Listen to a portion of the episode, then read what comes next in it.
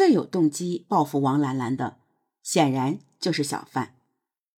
于是老朱他们先去查了一下，发现小范周日上午去小酒馆喝酒，中午以后呢，独自在家睡觉，有作案时间。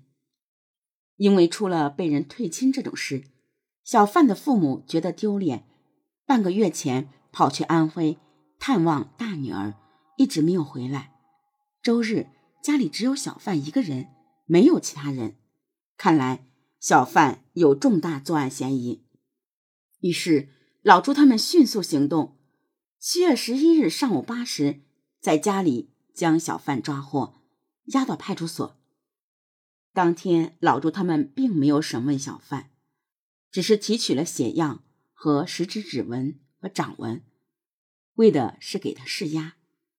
与此同时，对于现场痕迹的检测也在紧张的进行中。对于掌纹和指纹的比对，很快有了进展。虽然掌纹、指纹高达三十二个，万幸的是还能够排查。王兰兰呢是防疫站的护士，来这里的都是街道工作人员，都是有名有姓的熟人。如果王兰兰是隔壁卫生站的护士，来的都是陌生人，就根本无法排查了。指纹只可能是二十四小时内留下的。出于慎重考虑，派出所将三天内来防疫站拿过药的人全部提取指纹。和掌纹，前后调查了三百三十八个街道工作人员，将三十二枚可疑指纹和掌印中的二十三个排除了，还剩下九个不明指纹、掌纹。这下排查走入死胡同了。这么多不明指纹，怎么找出凶手呢？就在民警老朱焦头烂额的时候，防疫站副站长老马突然想起来一件事儿。对了，我们这里一楼有间房子，放了张乒乓球桌。隔壁的小学生啊，经常混进来打球。周六下午，他们好像也溜进来过。这些指纹、掌纹，也可能是这些孩子们留下来的。小学生不可能奸杀王兰兰，但也需要确认他们指纹，以锁定凶手。于是，民警老朱带着部下。去隔壁小学，小学有上千人，排查一下还不吐血。好在当时的学生老师，老师大喇叭广播一下，就有十九名学生主动站出来说三天内去过。这样一来，又排除了七个小学生的指纹，由此只剩下了一个指纹和一个掌纹，都是留在二楼厕所窗户上的。当时鉴定科的主要法医全部被下放到农村劳动，已经好几年了。现在鉴定科只有两个人，其中一人年初发现患有绝症，目前正在住院。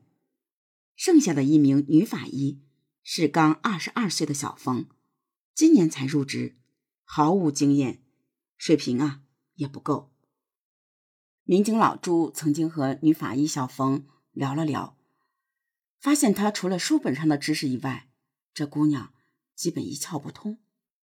之前老朱侦破碎尸案时，让小冯去现场检查碎尸，谁知道小冯看到被野狗撕扯不成样的碎尸时，当场剧烈呕吐。这样的新人最起码要跟着老法医锻炼至少三四年，才能够胜任工作。在案情分析会上。女法医小冯说：“掌纹、指纹都很残缺，指纹只有图钉大，掌纹只有蚕豆大。不过这两个痕迹非常重要。根据在窗户上的位置判断，这可能是有人在攀爬窗户时留下的。正常人不可能去攀爬二楼四米多高的窗户，只有歹徒会这样。同时，我还在现场发现大量的足迹。”最有价值的是沾有煤炭的两个，也很有可能是歹徒留下的。根据足印判断，歹徒身高在一米八左右，体重呢较重，身体比较强壮。至于精液也已经提取出来了，化验出来的结果呢都是 B 型。民警老朱问：“王兰兰怎么被杀的？什么时候被杀的？”女法医小冯说：“根据尸体僵硬程度来看呢，王兰兰死于下午三点。歹徒应该是在门口电线杆上扯下铁丝，然后绕到防疫站的后面，通过一堆一米多高的煤炭，攀爬进二楼厕所窗户，上了二楼。也不知道他用什么方法打开了值班室的门。”袭击了王兰兰，周边呢没有人听到王兰兰呼救。看来啊，歹徒刚进来就用铁丝从背后勒住了王兰兰的脖子，将她活活勒死。歹徒奸尸以后呢，又从二楼窗户跳下逃走了。有了女法医小冯的初步判断，老朱也就有了依据。小范被捕后第二天，老朱对他进行提审。让老朱没想到的是，小范并不承认他杀了王兰兰。我就问你一句，王兰兰是不是你杀的？当然不是，我爱她还爱不过来呢，怎么会杀她？他不是把你甩了，你还说要报复他吗？哎，刚开始呢，我是有些生气，说过要报复他的话，后来呢，我也就想通了。我自己劳教过，一直瞒着兰兰，是我骗了她，害了她。我们都谈婚论嫁了，最后又没结成婚，她以后还怎么嫁人？应该她报复我，我凭什么报复她呀？我又怎么可能杀她？这很难说，人一时冲动，什么事都能做得出来。你有作案时间？哎。民警同志啊，我真没有杀他。如果是我干的，我现在就承认了，一命抵一命，我也不亏。真不是我，你们呢，不要在我身上浪费时间了，放走了真正的凶手。奇怪的是，老朱审讯了小范两个小时后，没有动手打他，他却突然转口承认了。是的。